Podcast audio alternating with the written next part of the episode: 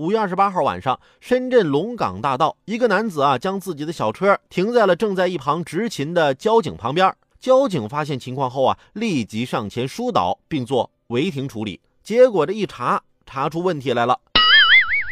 司机承认自己是无证驾驶，之前呢，因为刑事犯罪，驾驶证因为太长时间没有年审而注销了。当天晚上呢，他在交警旁边违停拉客，本来是想着越危险的地方越安全，没想到被查处了。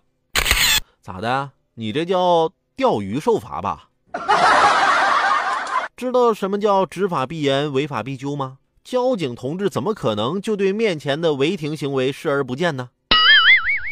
我从小到大做过的最傻的一件事儿，也不妨跟你们分享分享。